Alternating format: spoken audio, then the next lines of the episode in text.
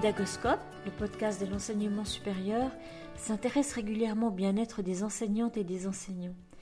La crise sanitaire a laissé des traces et nombreuses sont les personnes qui en sont encore aujourd'hui affectées. Alors, parler de bien-être dans l'enseignement supérieur n'a jamais été aussi actuel. Qui d'autre pour en parler que Nancy Goyette, professeure à l'Université de Québec à Trois-Rivières, chercheur en sciences de l'éducation et initiatrice d'un nouveau champ de recherche en psychopédagogie du bien-être. Bienvenue dans cet épisode.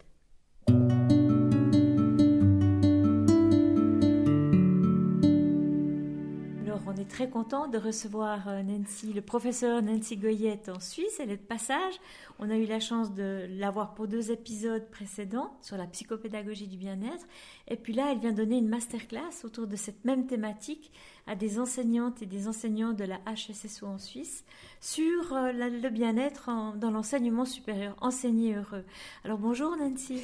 Bonjour Ariane. Merci d'être parmi nous en Suisse. On est bien content de vous voir en chair et en os. Et moi aussi, euh, c'est un pays extraordinaire euh, que j'ai eu l'occasion d'explorer quelque peu depuis mon arrivée. Est-ce que ça fait partie du bien-être aussi d'avoir le contact réel, physique avec les gens et non pas d'être toujours à distance? Oh, c'est, euh, c'est vraiment quelque chose de magnifique euh, parce que c'est vrai qu'on se sent isolé devant euh, nos ordinateurs. Puis quand on a l'occasion de voir en chair et en os les personnes, surtout de l'autre côté de la quantique, c'est un cadeau inestimable.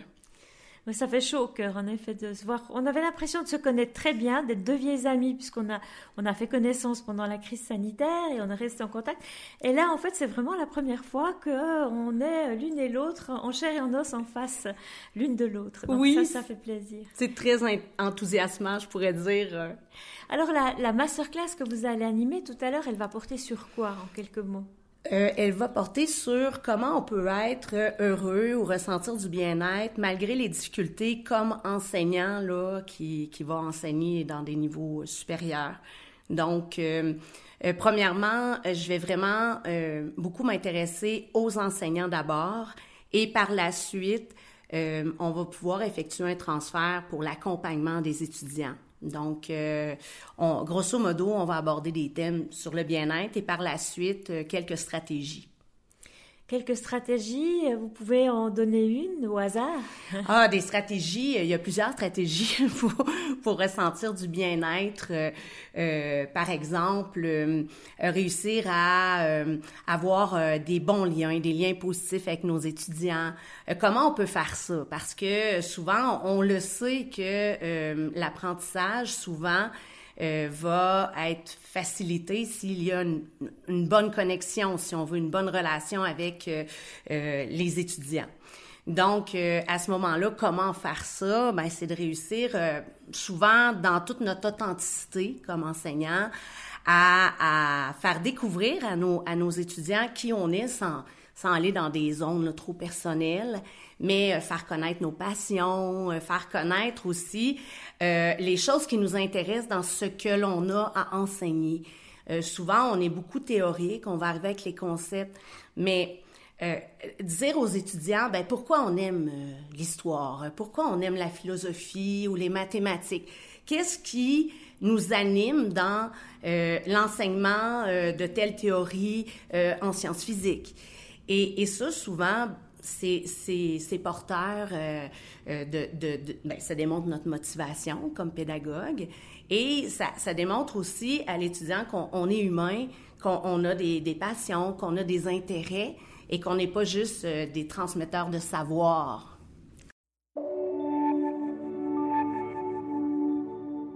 J'aimerais parler d'une situation qui touche beaucoup les enseignantes et les enseignants du supérieur, c'est l'évaluation de leur enseignement par les étudiants.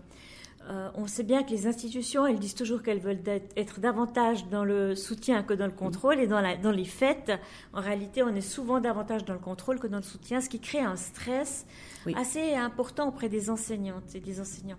Et, il y a aussi ce problème du biais de négativité. On peut avoir un cours avec 24 étudiants et tout à coup, un commentaire de la part d'un étudiant sur les 24, eh bien, nous démolit carrément parce qu'on y accorde beaucoup d'importance. Alors, on peut donner des petits conseils aux personnes qui nous écouteraient et qui se seraient trouvées une fois ou l'autre dans cette situation? Ben, il y a, euh, un chercheur euh, qui m'a beaucoup inspiré euh, par rapport à l'évaluation qui s'appelle Charles Hadji.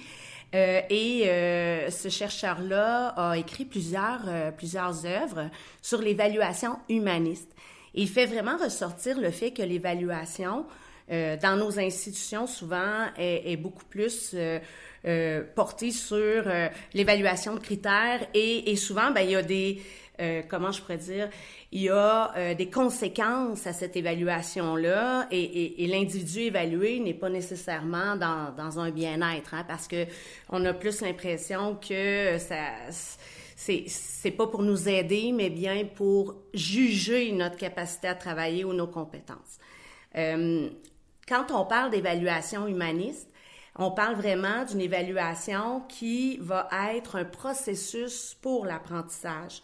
Et c'est là-dessus que Adji va vraiment euh, mettre son euh, mettre de l'importance. Donc, essayer de se défaire de l'évaluation en termes de performance pour que l'évaluation devienne un processus qui est sain dans l'apprentissage. Donc, quand on revient dans les évaluations comme comme tu me parles, Ariane, évaluation de des étudiants, évaluation de l'institution par rapport à notre propre travail comme, comme professeur. Euh, moi, je pense que euh, d'une certaine façon, euh, ben, ça va dépendre des enjeux que l'on vit, là, parce que si l'enjeu, c'est la perte de notre emploi, c'est un petit peu plus, euh, comment je pourrais dire, euh, grave que seulement se dire, ah ben, dans ce groupe-là, ça a bien été, dans ce groupe-là, ça n'a pas bien été. moi, je pense que il y a, il faut en prendre puis en laisser quand les enjeux ne sont pas si importants, puis avoir aussi une confiance en nos compétences. À partir de là, euh, ben, on va se servir de ce qui est dit pour progresser. Parce que comme prof, toute notre carrière, ben, on, se développe professionnellement. On est en perpétuel apprentissage euh, de comment on peut être un meilleur pédagogue. Donc, quand on, a ça en tête, on garde ben, les appréciations. Nous, au, Canada, au Québec, on parle d'appréciation des enseignements et non pas de l'évaluation. Euh, ça amenuise un petit peu la chose mais c'est la même chose quand même. Là, on joue sur les mots.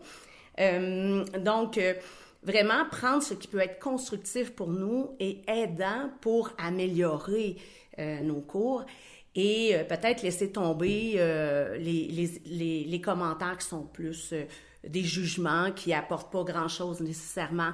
Mais quel que soit le type d'évaluation, ce qui va faire en sorte qu'on se sent pas bien avec ça, c'est vraiment que ça vient nous attaquer dans notre euh, dans notre identité. Euh, ça va plus loin que dire, ah, ben, tu sais, c'est par rapport à mon travail. C'est qu'on se questionne par rapport à, qui on est. Et, et, et, souvent, c'est heurtant quand, quand, les commentaires ne sont pas nécessairement bien. Et, c'est là qu'il faut quand même travailler sa confiance en soi, parce que ça ne veut pas dire nécessairement que les commentaires sont toujours justes aussi. Et, c'est là qu'il faut faire la part des choses. Donc, euh, je sais pas si je réponds assez bien à la tout À fait. En fait, c'est vraiment ça qui est très stressant pour les enseignants, c'est cette objectivation de la subjectivité qui tout à coup est prise en compte pour, euh, pour, prolonger un contrat, pour euh, euh, attribuer des cours, etc. Mais donc vraiment, je pense que c'est important. Est-ce qu'on peut dire que la confiance en soi est une force de caractère? La confiance en soi, je pense que ça amène, ben, c'est, je pourrais dire une attitude euh, qui, euh, qui concerne plusieurs forces de caractère en, tant que telles qu'on va mettre, euh, qu'on va mettre de l'avant. Et, et, la confiance en soi, souvent, va se bâtir par le sentiment de compétence. Donc, dans mon travail, je me sens compétent ou pas? Si je me sens pas compétent, qu'est-ce que je peux améliorer? Euh, qu'est-ce qui, euh, qu'est-ce qui est source d'amélioration? Donc, ça, c'est important. Et, souvent, ben, la confiance en soi, ça se développe au gré des expériences euh, que l'on a, des expériences positives et désagréables.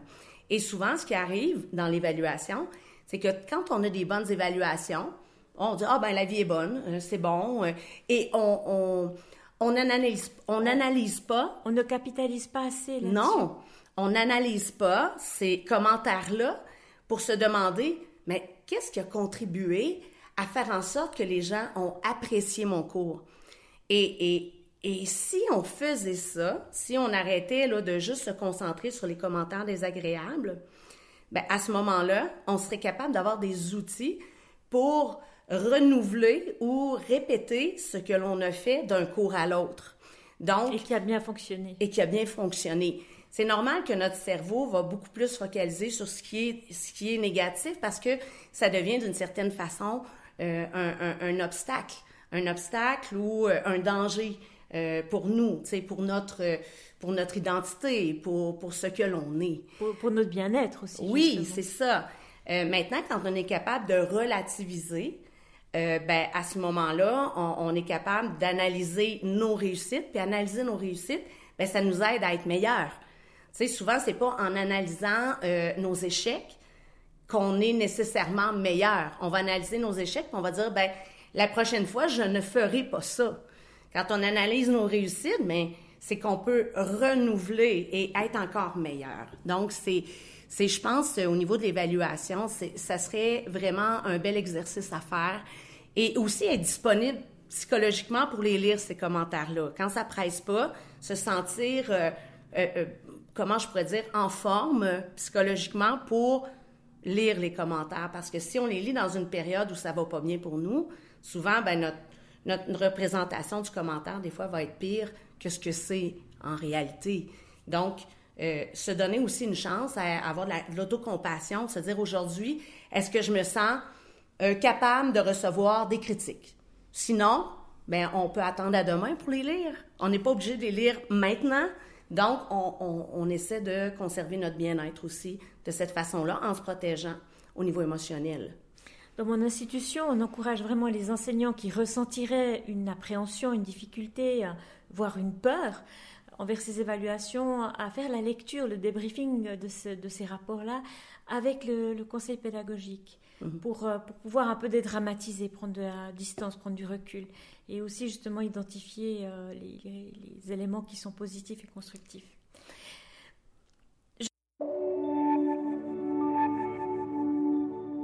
Que pour euh, la préparation de cette masterclass, vous avez dû étudier quelques cas que des enseignants vous ont soumis. Est-ce qu'il y en a un qui vous, on n'a pas beaucoup de temps, mais juste encore un cas qui vous viendrait à l'esprit et que vous pourriez évoquer et qui parlerait à nos auditrices et à nos auditeurs? Il y a un cas en particulier que je ne traiterai pas pendant la conférence, mais j'en suis vraiment désolée. Il y avait beaucoup de cas et beaucoup de choses intéressantes.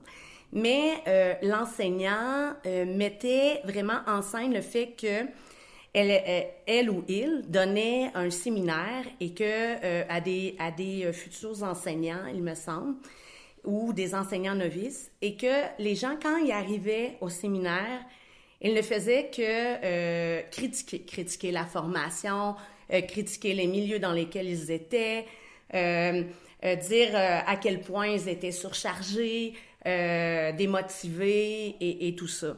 Et la personne, elle disait, ben, ça me dérange pas qu'on en parle, mais c'est difficile de ramener ça aussi parce que on, dirait que les gens font seulement parler de négatif, tu sais, puis on trouve pas nécessairement de solution.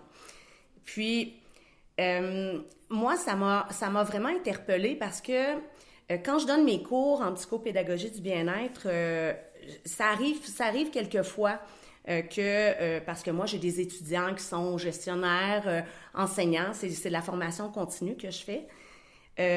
puis, ils arrivent, puis ils, déposent quelque chose comme ça. Moi, je trouve que comme enseignant, il faut recevoir ça parce que euh, dans nos milieux d'éducation, on n'a pas nécessairement des espaces pour pouvoir se déposer, pour pouvoir être capable de discuter, réfléchir ensemble, que ce soit pédagogiquement ou que ce soit vraiment euh, de choses qui sont euh, plus personnelles ou plus psychologiques. Et, et ce manque d'espace-là où on peut parler ensemble, euh, fait en sorte que euh, ben, peut-être que dans les séminaires, les gens ben, vont trouver l'occasion pour se faire. Animer, euh, dans ce cas-là, ça devient difficile, c'est sûr, parce que on doit naviguer avec beaucoup de négativisme. Puis, souvent, les, doléances reviennent souvent contre la formation, le manque de ressources et tout ça, je vous l'ai dit tantôt. Comment on peut le ramener de façon positive? C'est de, les faire se déposer, bien entendu, mais par la suite, les faire réfléchir par rapport aux situations que vous vivez, parce que chaque individu vit une situation différente. On est tous uniques. Quelle solution ou comment vous voyez la, résolution de ça? Si vous trouvez, par exemple, que votre formation, euh, ben, elle, ne répond pas nécessairement euh, à ce qui se passe réellement dans le milieu, vous, comme individu, qu'est-ce que vous pouvez faire pour changer la donne? Parce que souvent, on a une perspective comme apprenant, dire, ben, je suis assis en classe et je prends le savoir qui se découle et se déverse dans mon cerveau, quand il faut être proactif dans ses apprentissages. Donc, à ce moment-là, oui, c'est sûr que l'enseignant nous, amène des choses, mais il faut aussi prendre conscience qu'on est responsable de nos propres apprentissages.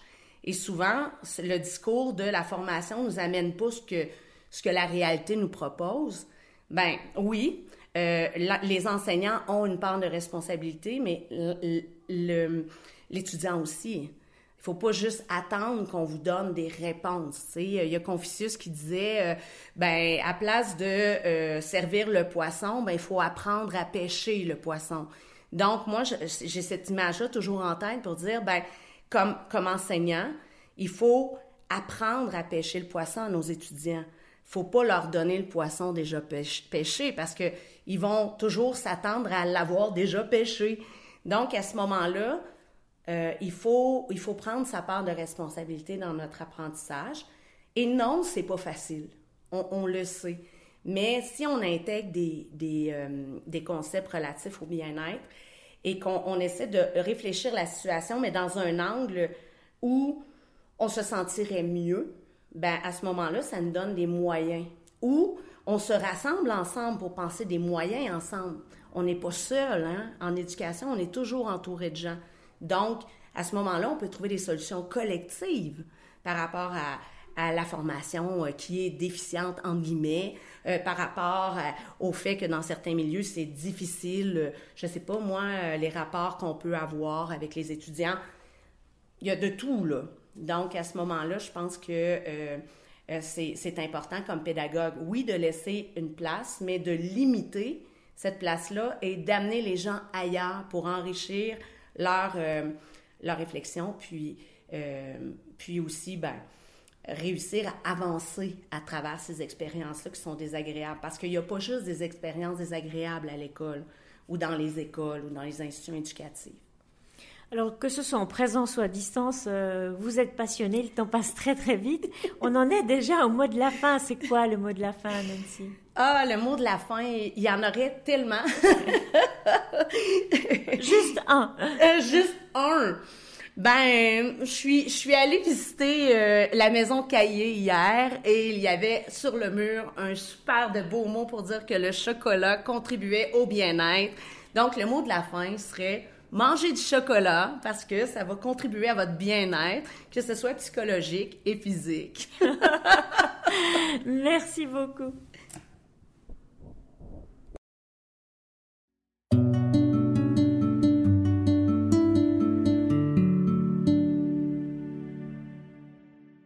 Voilà, c'est terminé pour aujourd'hui. Un grand merci d'avoir écouté cet épisode. J'espère que le format vous a plu. Si oui, dites-le moi avec 5 étoiles ou même un petit cœur sur iTunes. Et si vous n'êtes pas fan d'Apple, ce n'est pas grave. Il y a d'autres manières d'aider et de soutenir Pédagoscope, comme partager ce podcast avec vos collègues et amis. Cela m'aidera énormément à poursuivre cette initiative et qui sait, cela les aidera peut-être aussi. Vous retrouvez cet épisode et plein d'autres ressources sur pédagoscope.ch. N'hésitez pas à me faire part de vos commentaires ou même à postuler pour participer à un épisode si vous le souhaitez. Merci et à très vite.